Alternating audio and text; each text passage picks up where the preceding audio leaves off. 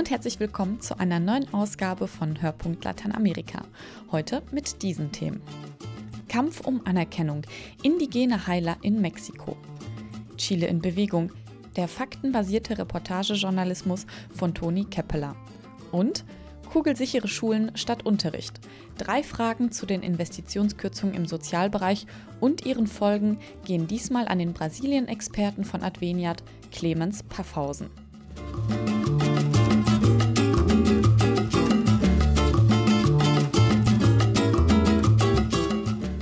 Schwitzbad, Kräuter, Geburt in der Hocke. Im mexikanischen Bundesstaat Oaxaca kämpft die indigene Medizin um Anerkennung. Ein Zentrum, wo Ärzte und traditionelle Heiler Hand in Hand arbeiten, ist ein Beispiel für die gelungene Kooperation zwischen Moderne und Tradition. Sandra Weiß hat sich dort umgehört.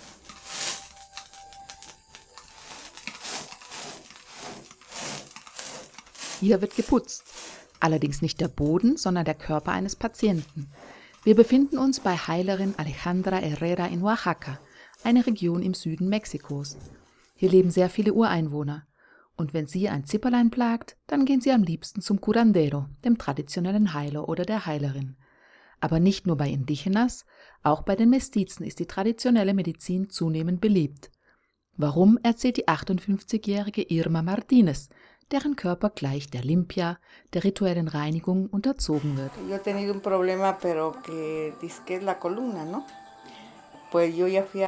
Ich habe Rückenschmerzen. Die Ärzte sagen mir, es sei eine Sehne und verschreiben mir Schmerzmittel, Paracetamol und so. Aber davon wird es nur kurzzeitig besser. Ich habe einen kleinen Kramladen und kann fast nicht mehr arbeiten wegen der Schmerzen. Eine Nachbarin erzählte mir von Heilerin Alejandra. Ich glaube an die Heilkraft der Pflanze und dass es Menschen gibt, die eine besondere Energie und Gabe haben. Daher bin ich heute hierher gekommen. Heilerin Alejandra Herrera wischt den Körper ihrer Patienten von Kopf bis Fuß mit einem Bündel frischen Basilikums ab.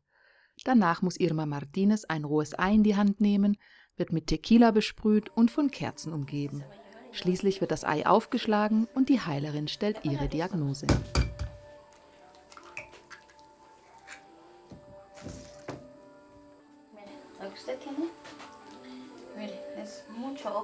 Du leidest unter dem bösen Blick.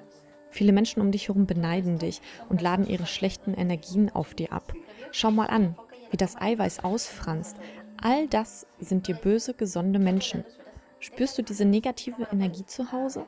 Hast du schlechte Laune und würdest du am liebsten weggehen? Ich betreibe meinen kleinen Kiosk von zu Hause aus. Es stimmt, viele Nachbarn sind neidisch. Sie denken, ich verdiene damit viel Geld. Dabei reicht es gerade so von einem Tag zum anderen. Aus westlicher Sicht mag man das als Hokuspokus abtun. Doch inzwischen erkennen selbst die mexikanischen Gesundheitsbehörden, welche Rolle die Heiler und die traditionellen Hebammen spielen. Elisabeth Vázquez vom Gesundheitsministerium in Oaxaca. Mehr als 40 Prozent aller Geburten in Oaxaca werden ausschließlich von Hebammen betreut. Zum einen, weil viele indigenen Gemeinden sehr abgelegen sind und zum anderen, weil die Frauen ihren traditionellen Hebammen mehr vertrauen. Bei indigenen Frauen ist die Geburt in der Hocke üblich. Sie fühlen sich unwohl, wenn sie horizontal auf ein Bett gelegt werden und dann womöglich auch noch ein Mann die Geburt betreut. Die Hebammen nehmen sich Zeit, massieren die Frau, geben ihr bestimmte Kräutertees. Das alles hat viele Vorteile, wie wir bei Studien herausgefunden haben. Die Frau ist entspannter. Die Schwerkraft hilft, die Geburt geht in der Regel schneller, es gibt weniger Darmrisse. Die Frau ist weniger gestresst und empfindet weniger Schmerz.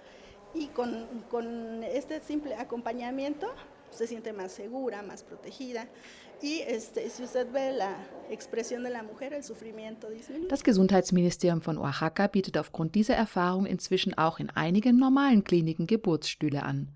Vor allem aber wird versucht, traditionelle und Schulmedizin mehr ineinander zu verzahnen. In Capulalpam de Mendes, einem malerischen Dorf in den Bergen von Oaxaca, befindet sich direkt neben dem Gesundheitsposten ein traditionelles Heilzentrum. Seine Erfahrung mit der Zusammenarbeit schildert der Arzt Chiner Patiño.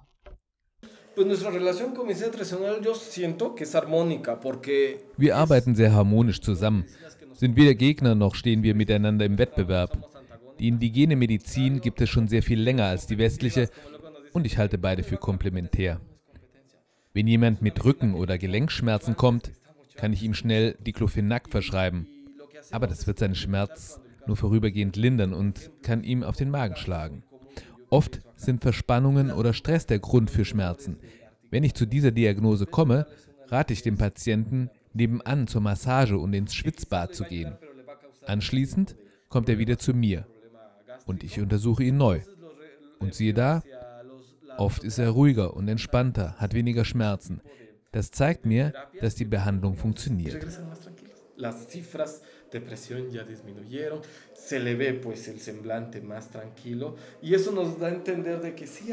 Gegenüber im Heilzentrum führt Erika Velasquez die Besucher herum. In die Kräuterapotheke, in die kleine Kapelle für die rituellen Reinigungen, in der es nach Weihrauch riecht und wo Blumen, Kräuter und Heiligenstatuen herumstehen und schließlich ins Dampfbad.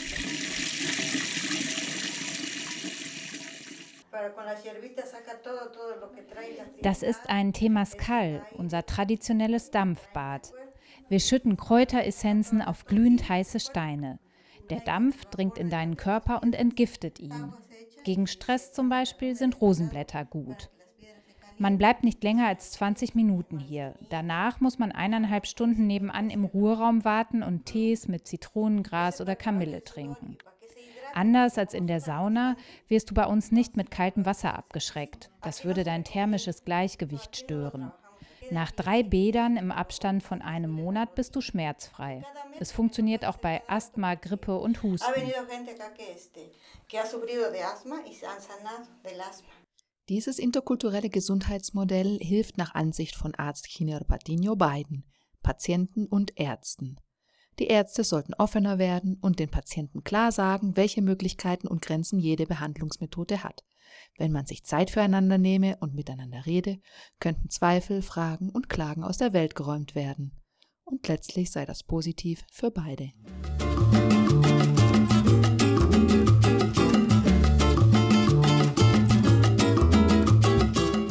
Ein Land voller Gegensätze, das ist Chile. Wer sich umfassend über das lateinamerikanische Land informieren möchte, und zwar nicht nur aus trockenen akademischen Quellen, der wird in Toni Keppelers Buch Chile in Bewegung fündig. Thomas Völkner hat das aktuelle Werk unter die Lupe genommen. Nachrichten aus Chile wirken manchmal widersprüchlich. Das Land habe einen hohen Entwicklungsstand, das politische System sei stabil, der Wirtschaft gehe es hervorragend, sagen die einen. Andere verweisen darauf, dass die Verhältnisse erstarrt seien und der soziale Aufstieg in keinem anderen Land der Erde schwieriger sei als in Chile. Zahlreiche ökonomische Richtlinien lassen sich immer noch auf die während der Diktatur vor 40 Jahren eingeführten neoliberalen Wirtschaftsgesetze zurückführen. Und nicht zuletzt kann man sagen, dass Chile ein Land mit einer Zweiklassengesellschaft ist, in dem das Volk der Mapuche, immerhin eine Million Menschen, unterdrückt und in seinen Rechten beschnitten wird. Chile ist ein Land mit scheinbar fest zementierten Verhältnissen, wo allerdings viele Gruppen und Einzelpersonen sich für eine bessere, gerechtere Gesellschaft einsetzen. Das behauptet und belegt der auf Lateinamerika spezialisierte Journalist Tony Keppeler in seinem lesenswert optimistischen Buch Chile in Bewegung. Es gab immer auch ein anderes Chile. Es gab schon früh eine starke Arbeiterbewegung. Die Mapuche haben nie aufgehört, sich zu wehren. Die Unidad Popular war nicht die erste Bewegung, die auf demokratischem Weg in den Sozialismus wollte, und Pinochet war nicht der erste Diktator, der schließlich abdanken musste. Es gab immer auch ein rebellisches Chile. Toni Keppeler strukturiert seinen Text entlang von Begegnungen mit einigen ausdrucks- und meinungsstarken Personen. Er interviewt beispielsweise Camila Vallejo, die bekannte Sprecherin der Studentenproteste des Jahres 2011, und versucht mit ihr eine Art Aufbruch der jungen urbanen Schichten festzumachen. Dann besucht Keppeler den gut 100-jährigen Aroldo Quinteros, der jahrzehntelang in den Salpeterminen in Nordchile gearbeitet hat. Anhand seines Lebens sowie der Geschichte des Niedergangs der Bergarbeitersiedlung Chacabuco erläutert er die Abhängigkeit des Landes vom Rohstoffexport. Im zentralen Kapitel des Buches geht es um die Lage der Mapuche.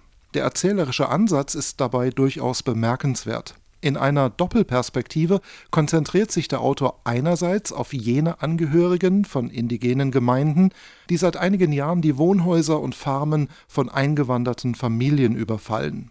Andererseits berichtet er von den Immigranten aus der Schweiz, die seit der zweiten Hälfte des 19. Jahrhunderts im südlichen Teil von Chile siedeln, in einem vermeintlich leeren Land, wie die Anwerber seinerzeit behaupteten. Aber bevor der erste Schweizer nach Araukanien kam, waren die Mapuche schon länger als 2000 Jahre dort. Ein einfacher, aber machtvoller Satz, durch den der Fokus des Textes komplett verändert wird. Toni Kepler arbeitet mehrfach mit solchen textlichen Scharnieren, die der Erzählung jeweils neue Richtungen verleihen und damit nach und nach das Gesamtbild von Chile erweitern und ergänzen. Die Komposition des Reportagebandes ist im Ganzen äußerst gelungen. Zu den Originaltönen der befragten Personen treten dann nämlich auch erläuternde Passagen. Schon mit der Ankunft der ersten Siedler kam es zu gewalttätigen Auseinandersetzungen mit den Ureinwohnern. So wurde 1859 im chilenischen Parlament zum ersten Mal über ein Vorhaben diskutiert, das bis heute in der offiziellen Geschichtsschreibung die Befriedung von Araukanien genannt wird, tatsächlich aber ein geplanter Völkermord war. Seit 1862 schob die chilenische Armee befestigte Vorposten immer weiter ins Mapuche-Land vor. Ab 1869 arteten die Scharmützel zwischen Siedlern und Armeeposten auf der einen und den Mapuche auf der anderen Seite in einen regelrechten Vernichtungsfeldzug des chilenischen Heeres aus die Beschäftigung mit der sogenannten Mapuche-Frage gewann in der Mehrheitsgesellschaft erst langsam an Fahrt. Mitte der 1990er Jahre, also nach der Rückkehr zur Demokratie, wurde, so Toni Kepler, ein Förderprogramm aufgelegt, durch das es Mapuche-Gemeinden ermöglicht wurde, Land zurückzukaufen, auf dem sich europäischstämmige Siedler niedergelassen hatten oder das mittlerweile von multinationalen Firmen bewirtschaftet wurde. Die Hauptvoraussetzung für einen solchen Kauf es muss einen willigen Verkäufer geben, und daran scheitert bis heute eine Rückgabe von Mapuche-Land im größeren Stil. In der Folge radikalisierten sich einige Mapuche, wie der Autor von Galvarino Raiman erfährt, einem Sprecher der Asociación Mapuche, die außerhalb der Provinzhauptstadt Temuco tätig ist. Raiman hat Hoffnung, er verweist auf die Bräuche und Traditionen, die wiederbelebt worden seien, allerdings ahnt er, dass die teils gewaltsamen Auseinandersetzungen noch lange nicht vorüber sind. Dieser Konflikt schaukelte sich in Wellen von Landbesetzungen auf, der Staat reagierte meist nur mit Repression. Es gibt heute mehr Gefangene Mapuche als unter Pinochet, sagt Galvarino Reimann. Und es sind mehr Mapuche in den Untergrund abgetaucht als zur Zeit der Diktatur. Toni Kepler bietet mit seinem Buch die im Moment wohl beste Einführung zu Gesellschaft, Politik und Geschichte von Chile. Darüber hinaus ist der Band ein hervorragendes Beispiel für faktenbasierten Reportagejournalismus. Erschienen ist Chile in Bewegung im Rotpunkt Verlag, gut 200 Seiten Text plus ein Bildteil für 24 Euro.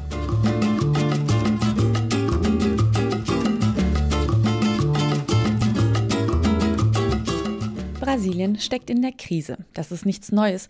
Geld fehlt für Gehälter, Sanierungen und Bildung. Da wundert es schon, dass Rios Bürgermeister nun die Schulen kugelsicher machen möchte. Wir sprechen mit Clemens Paffhausen, Brasilien-Experte des Lateinamerika-Hilfswerks Adveniat. Und zwar gab es in den letzten Jahren vermehrt ein paar Proteste von Studenten und Schülern in Brasilien, die eine bessere Qualität eingefordert haben. Haben diese Proteste ansonsten irgendetwas bewirkt?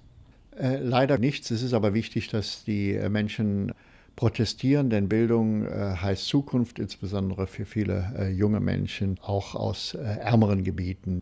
Wir haben aber in weiten Teilen äh, Brasiliens nach wie vor eine sehr beklagenswerte Situation, zum Beispiel im Amazonasgebiet. Dort gibt es eh in den Flussufergemeinden nur einen Grundschulunterricht und der fällt jetzt schon aus, weil die Lehrergehälter nicht gezahlt äh, werden und die Lehrer andere Jobs übernehmen müssen oder dann einfach den Unterricht nicht stattfinden lassen können. Also in weiten Teilen Brasiliens gibt es sogar gar keinen Schulunterricht. Sie haben das jetzt gerade schon angesprochen, also dass Unterricht ausfällt. In Rio ist es derzeit so, dass von 200 Unterrichtstagen 154 Tage ausfallen. Das ist zwei Drittel des Unterrichts. Und zwar nicht, weil die Lehrer nicht erscheinen oder dergleichen, sondern weil es Schießereien zwischen der Polizei und den Banden gibt. Nun investiert Rios Bürgermeister in eine Kugelsicherheit der Bildungsgebäude. Ähm, warum nicht in die Bildung? Ja, nun, das ist ein ganz spezielles Problem in den Favelas. Dort ist Adveniat auch mit Projekten präsent. Uns ist die Situation insofern bekannt, als es immer wieder Schusswechsel gibt. Erst im äh, letzten Jahr habe ich ein Projekt besucht und die berichtet mir, dass sie des Öfteren sich auf den Boden legen müssen, weil rivalisierende Drogengangs sich Feuergefechte liefern. Das ganze Problem wird sich leider nur noch mehr verschärfen, weil nach dem Abzug der Großevents, Fußballweltmeisterschaft und Olympia auch in den Bereichen Sicherheit lange nicht mehr so viel investiert wird, zum Beispiel in eine ordentliche Polizei, wie es nötig wäre. Wir befürchten daher, dass die Situation leider weiter eskalieren wird. Insofern wäre es schön, wenn natürlich auch noch direkt in Bildung investiert würde, aber man wird sagen müssen, leider ist das Problem gerade in den Favelas so gravierend, dass es um Leib und Leben geht. Mit welchen konkreten Projekten hilft das Lateinamerika-Hilfswerk Adveniat denn vor Ort in dieser Situation? In Rio versuchen wir, äh, Schulergänzungsunterricht zu unterstützen. Beispielsweise unterstützen wir die Pastoral de Menor. Das ist eine Jugendpastoral in äh, Rio de Janeiro.